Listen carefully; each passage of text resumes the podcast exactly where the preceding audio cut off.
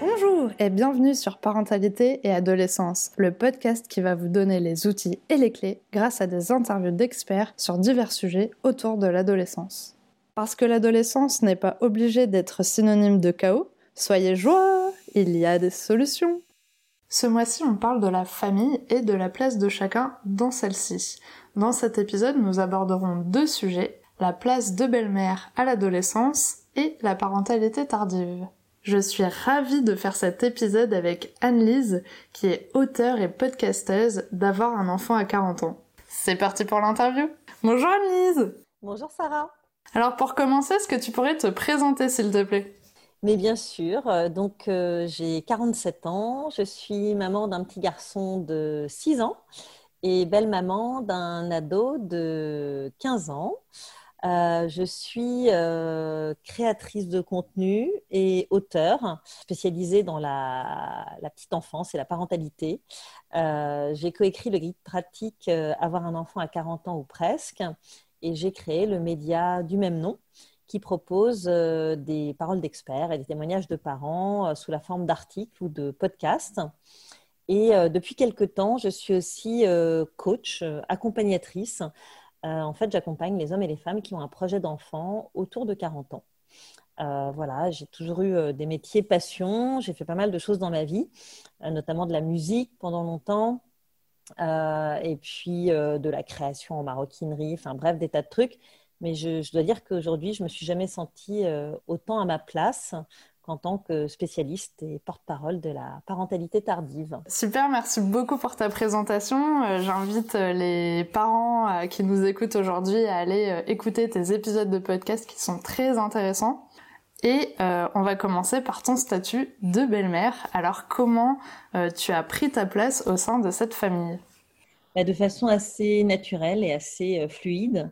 Euh, j'avais pas du tout euh, de, préjugés euh, par rapport au fait de rencontrer un homme qui avait déjà des enfants. du coup, quand je me suis retrouvée dans cette situation, j'ai vécu la chose de façon assez, assez spontanée. j'ai eu la chance que la connexion se fasse assez bien, assez rapidement avec mon beau-fils, qui était un petit garçon donc de 3 ans et demi à l'époque et euh, qui m'a accueilli les bras ouverts, euh, avec beaucoup d'amour, beaucoup d'empathie. Euh, voilà, il y, a tout de suite eu un feeling entre nous. alors, est-ce que c'était parce que c'était un garçon et qu'il était très jeune? Ça, ça, Je sais pas, ça a peut-être aidé.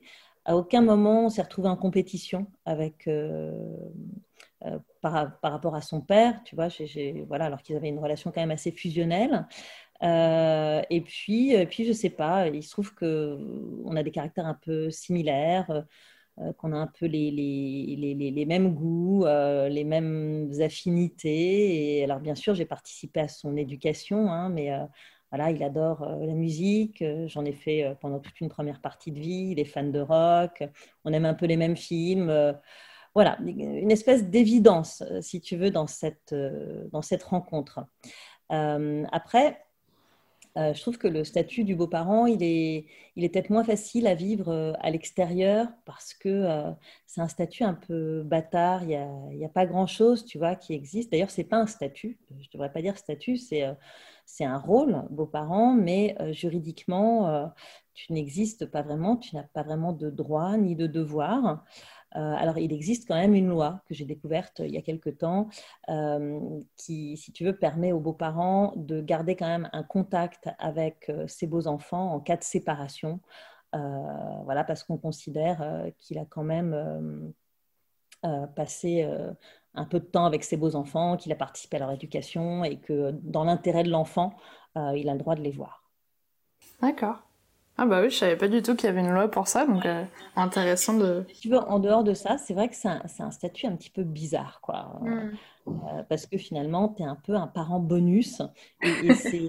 Euh, ouais, et, en fait, ça dépend de, l'engagement que tu as envie de mettre dans cette relation et, du besoin de l'enfant aussi qui, est en face de toi. Donc, il y, y, a plein de façons d'être beau-parent. Mais c'est vrai que quand tu es investi, comme moi je l'étais, euh, bah, tu as peut-être un peu envie de, de, plus de reconnaissance, tu vois, par rapport à ça. Donc, moi, je n'étais pas mère à l'époque.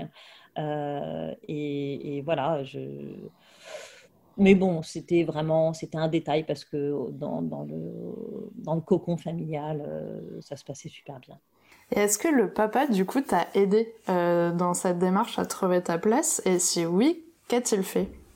Euh, Oui, oui, tout à fait. Alors bon, au-delà du fait qu'il y avait, voilà, une évidence entre moi et mon beau-fils, euh, le papa m'a quand même fait une sacrée place, ce qui n'était pas forcément évident puisque lui s'était retrouvé seul à, la naissance de son fils, donc seul à, gérer son fils, à faire le papa et la maman, et que par conséquent ils avaient une relation assez fusionnelle.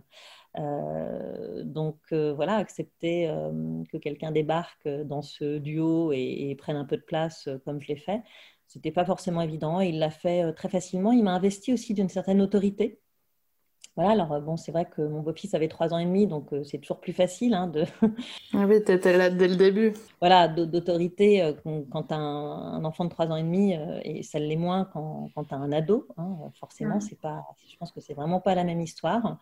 mais oui, oui, oui, ça, ça il, a clairement facilité, facilité la tâche, tout à fait. D'accord. Au bout de combien de temps euh, de relation tu es tombée enceinte? Alors, euh, je suis tombée enceinte euh, au bout d'un an d'essai, mais au bout de quatre ans de relation, parce que j'ai dû convaincre mon compagnon. J'ai quand même mis deux petites années.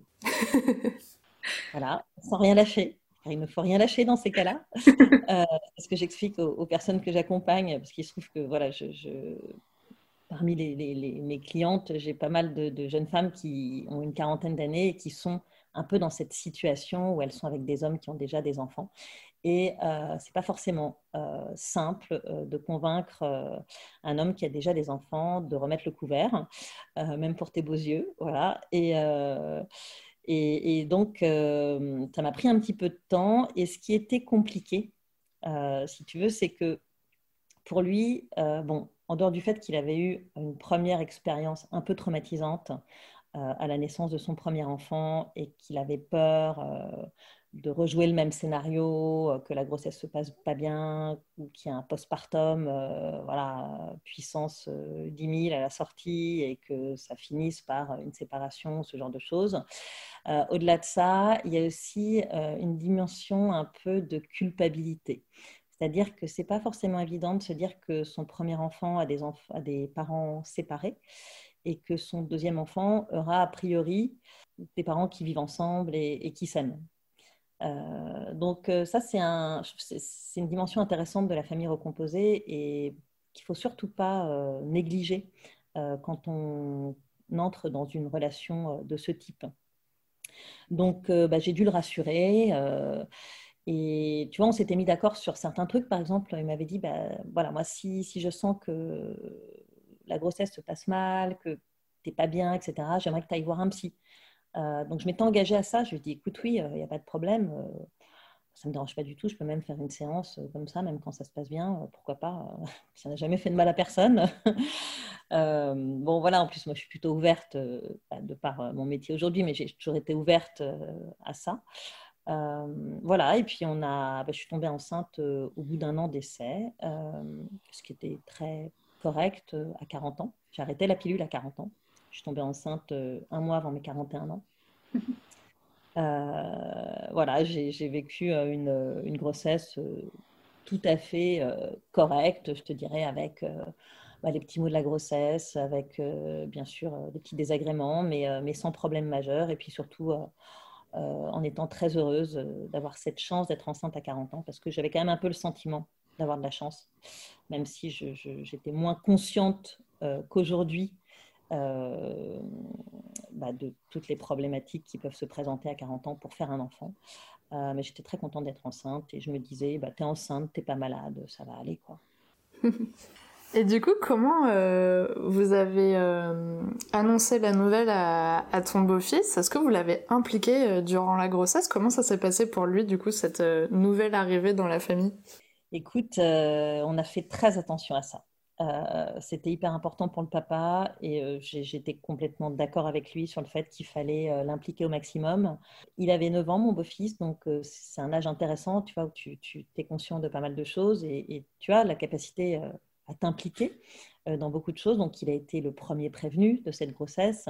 On lui a annoncé un soir, on était au resto et, et je me rappellerai toujours, il nous a dit ça avec cette espèce de grande maturité d'enfant de 9 ans. mais je trouve que c'est une très bonne nouvelle. Voilà. très bonne nouvelle que je sois enceinte et qu'il ait un petit frère et ça avait l'air sincère en tout cas euh, voilà et, euh, et, on lui a on l'a fait participer au choix des prénoms super fait une shortlist on avait chacun notre prénom euh.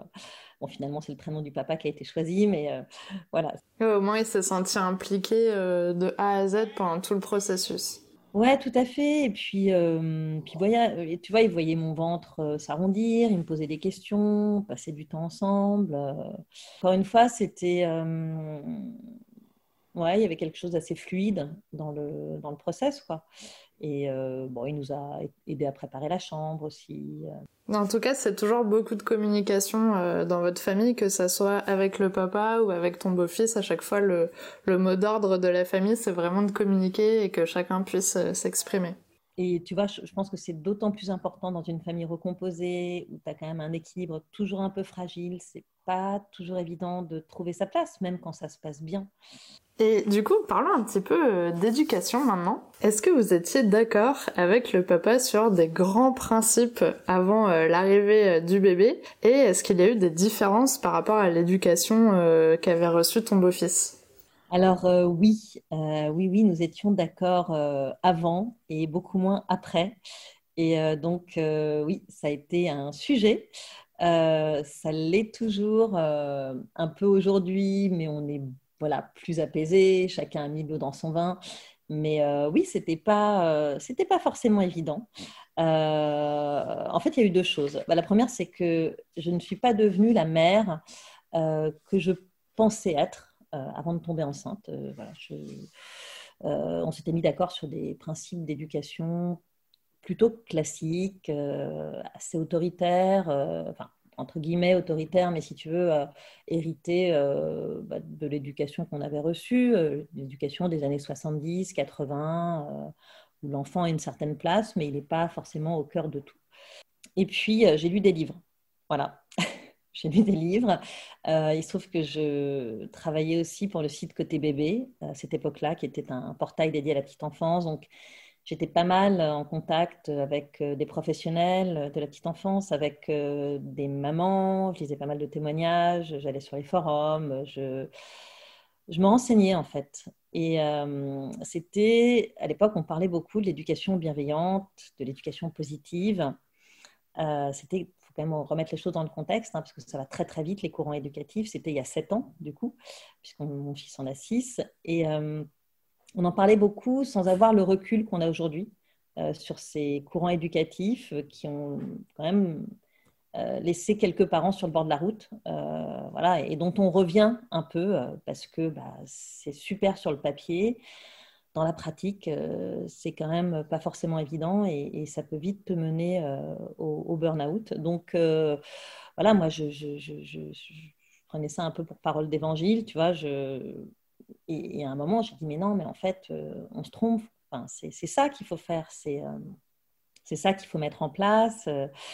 Et du coup, ça a été un peu la douche froide pour mon compagnon qui s'est senti un peu trahi, à juste titre, hein, parce que voilà, c'est quand on avait discuté d'avoir un enfant, etc.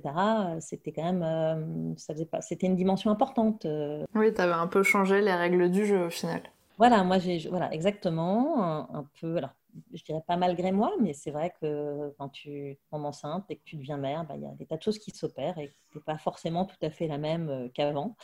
Euh, et, euh, et, du coup, oui, on a eu, bah, ça a été un sujet, on a eu des discussions, on a eu des tensions, on n'a pas été d'accord. Et, et puis au final, ça s'est apaisé. on a accepté aussi, si tu veux, déjà, moi, je suis revenue un petit peu sur euh, voilà, c'est ce courant éducatif. J'ai aussi euh, essayé, je n'ai pas forcément réussi. Alors c'est sûr que quand tu es seul à essayer de mettre en place un type d'éducation euh, au sein du foyer, c'est pas forcément évident non plus. Mais malgré tout, j'ai vu un peu les limites aussi de ce type d'éducation. donc j'ai fait un peu marche arrière. lui, il a compris d'autres choses de son côté, il s'est ouvert aussi. Et du coup, bah, aujourd'hui, on, est dans, quelque chose d'apaisé et dans une certaine conciliation. Et on n'est pas d'une cohérence éducative folle vis-à-vis de mon fils. Hein. Bon, ça faut, faut, le reconnaître, mais euh, mais c'est pas grave. Finalement, je me dis que c'est pas mal euh, d'avoir euh, un peu un contre-pouvoir. Et ouais, ce qui n'était pas évident aussi pour lui, c'est que si tu veux, comme il avait éduqué son fils seul, bah, lui, il n'avait pas ce contre-pouvoir, il n'avait pas ces discussions. Enfin, c'est à me reconnaître qu'un des avantages quand tu élèves ton enfant seul, il n'y en a pas énormément, mais au moins tu prends les décisions seul, tu n'as personne pour te dire euh, non, non, non, attends, euh, c'est pas du tout comme ça qu'on fait. Euh. en tout cas, moi, je ne vais pas faire comme ça. Donc, c'était doublement plus compliqué pour lui, si tu veux, d'accepter de faire différemment, d'autant que ce qu'il avait mis en place avait fonctionné. ouais, mon petit-fils était plutôt un petit garçon sage, sympa. voilà. Oui, du coup, toi, t'es arrivé avec euh, de nouvelles idées qui, que lui avait pas forcément encore expérimentées, donc ça l'a un petit peu euh, perturbé. Mais ce qui est bien, et moi, ce que je retiens en tout cas euh, dans, dans cette histoire, c'est que chacun a su aussi se remettre en question, écouter aussi l'autre, et puis faire un pas à chaque fois pour que ça fonctionne. Donc maintenant, si voilà, vous n'êtes pas forcément tout le temps d'accord, euh, vous arrivez quand même à avancer euh, dans, la, dans une direction euh, quand même ensemble et, ça c'est quand même super. Oui, oui, tout à fait. Et puis, et puis mon fils grandit aussi, donc je dirais que c'est plus simple aussi, je trouve quand même. Moi, j'ai trouvé que c'était dur, que, l'éducation, si tu veux, autour des, bah, des 2, 3, 4 ans, n'était pas, pas simple, quoi. Et du coup, comment ça s'est passé entre les garçons? Parce qu'ils ont un petit peu d'écart quand même, tous les deux. Et, le fait que du coup ton fils euh, arrive à un moment donné concrètement euh, dans la famille, euh, comment ça s'est passé pour ton beau-fils? Est-ce que ça s'est bien passé? Est-ce qu'ils s'entendent bien maintenant? Écoute, faudrait, alors bien sûr, hein, je ne vais pas parler à sa place parce que c'est, c'est pas évident, mais j'ai quand même le sentiment que ça s'est bien passé. Là aussi, on a fait attention. On a, on a fait attention, on a essayé de continuer à lui consacrer du temps. bon, moi, j'étais clairement plus prise par euh, l'arrivée de mon fils, mais euh, euh, donc ça c'était, je, lui en avais parlé aussi, tu vois, on l'avait aussi préparé à ça. mais je pense pas qu'il se soit senti délaissé ou mis à l'écart. en tout cas, il ne l'a pas montré, il ne l'a pas exprimé. Et en ce qui concerne l'entente entre les deux garçons, bah, ça s'est plutôt bien passé aussi. Alors, deux personnalités extrêmement différentes. Mon beau-fils, il est plutôt euh, rêveur, euh, il intériorise pas mal les choses, euh, il est plutôt calme dans la conciliation, etc. mon fils, beaucoup plus dans le concret, dans l'action, avec un caractère assez trempé aussi. Donc, c'est un peu le jour et la nuit. Mais ça fonctionne. ça a toujours fonctionné. Alors là, mon beau-fils a 15 ans, donc euh, il est aussi dans l'adolescence. Euh, c'est un, super ado, on en parlera après. C'est plutôt un ado assez mature, etc. Euh, mais il a aussi besoin de temps pour lui, il a aussi besoin de s'enfermer dans sa chambre et d'écouter de la musique. Donc, si tu veux être sollicité par un petit garçon de 6 ans pour aller jouer dans sa chambre, bon, c'est moins. Voilà, ils jouent peut-être moins ensemble qu'il y a 3-4 ans. Euh, mais euh, il y a beaucoup, beaucoup d'amour, beaucoup de transmission aussi. Euh, il a su prendre son, rôle de grand frère et, mon fils est, assez béat devant son grand frère. voilà, ça reste un modèle, un, grand modèle, tu vois, avec beaucoup d'années d'écart, mais, mais ça fonctionne en fait. Donc, quoi qu'il arrive, globalement, tout se passe plutôt bien pour, pour leur entente, en tout cas. Ouais, moi, je, je, je reconnais que j'ai une expérience de famille recomposée qui, qui est plutôt, euh, plutôt réussi. Et, c'est important de le dire parce qu'on pointe souvent, euh, tu vois, les, mm. euh, les aspects compliqués de la famille recomposée. Et c'est, voilà, ça peut bien se passer aussi. Et alors, comment tu te sens maintenant en tant que belle maman d'un ado à 47 ans? Et comment tu imagines un petit peu l'adolescence de ton fils, du coup? Bah, Écoute, alors, mon beau-fils, il est peut-être pas un ado tout à fait comme les autres, il, est, il a une grande maturité. Alors, sans, voilà, sans raconter sa vie, euh, parce que c'est vraiment des choses qui lui appartiennent, il a, il a vécu euh, une expérience euh, assez douloureuse. En fait, à, 14 ans, il, a appris qu'il était atteint d'une maladie mortelle. il, a passé, il a été hospitalisé huit mois, il s'en est sorti. Mais autant dire que en termes de maturité, là, il a explosé tous les compteurs et que c'est pas forcément l'ado standard. donc, il est plutôt facile à vivre on n'est pas confronté à une grosse crise d'adolescence. Alors évidemment, il a ses lunes, hein, il a euh, ses hormones. Euh, ah, bon, il y a des slips qui traînent dans l'appart. Enfin, je veux dire, voilà, on est quand même. Euh, et, je dirais heureusement, quoi. On est quand même dans l'adolescence, il n'y a, pas de doute pour ça. mais, mais il est plutôt sympa et c'est. Ouais, le, quotidien n'est pas compliqué. Tu vois, on a, plutôt des, échanges super intéressants. Il s'intéresse à pas mal de choses. Il me fait découvrir des groupes. On va voir des films ensemble. Euh, il se pose aussi beaucoup de questions. parle de son avenir. Enfin, je dirais que c'est assez enrichissant. Moi, je me sens assez chanceuse, euh, tu vois, de, pouvoir vivre cette adolescence-là à 47 ans et d'avoir euh, plus tard une autre expérience. Alors, ouais, je pose des questions, forcément. Hein, parce que euh, bah, clairement, euh, hein, si je calcule, euh, moi je serai entre 55 et 60 ans, si tu veux, quand mon fils sera l'âge de mon beau-fils. Est-ce que je serai encore à la page? Est-ce que j'aurai aussi encore l'énergie d'affronter, tu vois, peut-être une crise d'adolescence qui sera plus costaud, parce que parcours plus classique? Je sais pas. Et puis bah, au fond de moi, il y a une petite voix qui me dit que quand même, euh, j'ai mis en place une, euh, une relation de confiance euh, avec mon fils depuis le début et que voilà, il n'y a pas de raison que le lien se casse juste parce que c'est l'adolescence et que c'est un moment compliqué et j'essaye, je me dis que j'essaierai de l'appréhender de façon positive en étant dans la communication, parce que jusqu'ici, bah, c'est surtout ça qu'on a mis en place avec, euh, avec le papa et ça a plutôt bien fonctionné.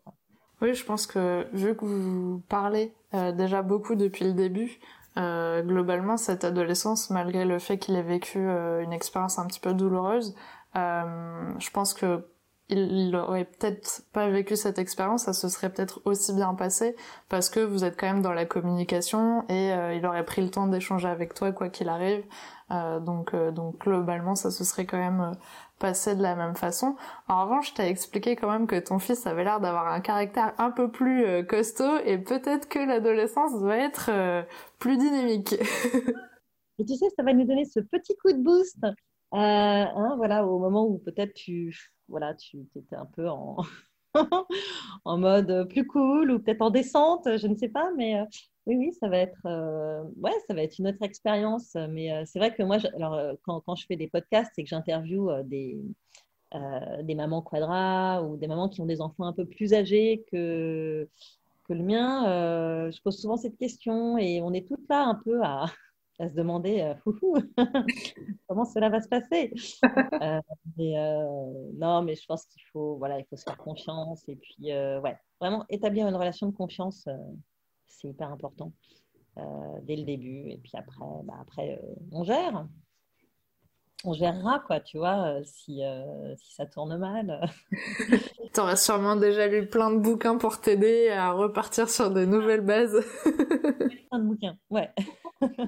Du coup, on arrive à la question pour les auditeurs. Est-ce que tu as un message à transmettre aux parents qui nous écoutent aujourd'hui? Euh, bah, C'est un peu le, ce dont j'ai déjà pas mal parlé, mais voilà, essayer d'établir une relation de confiance dès le plus jeune âge, euh, en écoutant son enfant, en le respectant, tout en mettant un cadre. C'est hyper important parce que le cadre, c'est aussi quelque chose qui construit, euh, qui rassure. Euh, donc réussir à trouver cet équilibre entre euh, voilà, bienveillance et euh, une certaine forme de discipline aussi. C'est pas forcément hyper simple à faire, hein, mais ça vaut le coup de, de mettre un peu d'énergie là-dedans. pourquoi pas de se faire aider aussi. Aujourd'hui, il y, a beaucoup de, beaucoup de choses dans le coaching parental, beaucoup de choses intéressantes. Et, et, pourquoi pas voilà, prendre quelques cours pour essayer de trouver un peu le, la, façon de faire euh, qui, pas forcément la meilleure, mais qui, nous correspond le mieux. Et puis, pas hésiter aussi à, remettre un peu en question ses, principes, ses croyances. Euh, voilà, ce serait peut-être ça que j'aurais à faire passer comme message aux parents et, notamment dans le cadre de, de, ce podcast qui est beaucoup dédié à l'adolescence. S'accrocher et communiquer. Ouais, s'accrocher, communiquer, euh, faire confiance. Vraiment faire confiance. Je me rappelle que tu avais fait un épisode euh, ouais, sur la confiance. Sur la confiance et euh, je pense que c'est tellement, tellement essentiel et c'est pas si facile que ça hein, de d'accorder sa confiance. ouais, surtout aux ados parce qu'on entend tellement de choses sur l'adolescence. Enfin, je trouve qu'ils sont très, ils sont assez stigmatisés les ados aujourd'hui.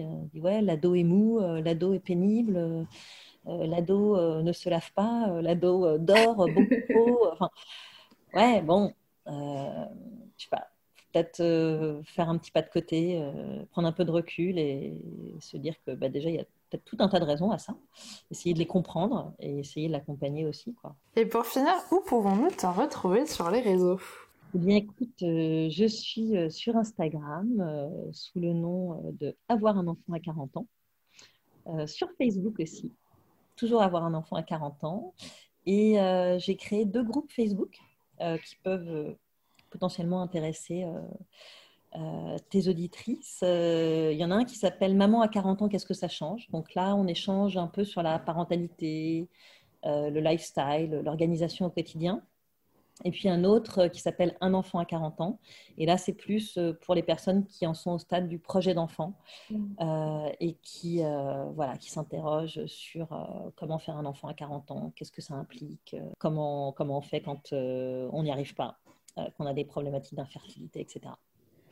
Super. Bon, dans tous les cas, moi, je mettrai tous les liens euh, dans la description de l'épisode, comme ça, tout le monde pourra les retrouver euh, très facilement. En tout cas, merci beaucoup d'avoir accepté mon invitation sur le podcast. Je suis ravie d'avoir fait cet épisode avec toi. J'espère vraiment que les parents euh, pourront aller consulter tes épisodes qui sont super intéressants et suivre un petit peu toutes tes aventures. Merci Sarah, bah, merci beaucoup. moi, je suis ravie d'avoir participé à ton podcast. on s'est croisé sur les réseaux il y a quelques mois et ça m'avait vraiment interpellé euh, parentalité et adolescence euh, parce que euh, je trouve qu'on parle beaucoup de la petite enfance, qu'il y a beaucoup de choses qui sont faites pour, voilà, bah, justement pour les enfants, les, très jeunes ou les, ou les pré-ados, on va dire, hein, jusqu'à 8-9 ans. Et puis après, après moins, alors que c'est une période qui est quand même super délicate. Et, mm. voilà, je pense que les, les parents ont besoin d'être accompagnés, informés. Euh, rassurer sur tout ce qui peut se passer. Donc, euh, bravo à toi aussi pour euh, cette super initiative et puis longue vie à, à ton podcast. Merci beaucoup. Merci d'avoir écouté le podcast jusqu'au bout. J'espère qu'il vous a plu. N'hésitez pas à le noter avec 5 étoiles et le partager. On se retrouve la semaine prochaine pour un nouvel épisode. À bientôt!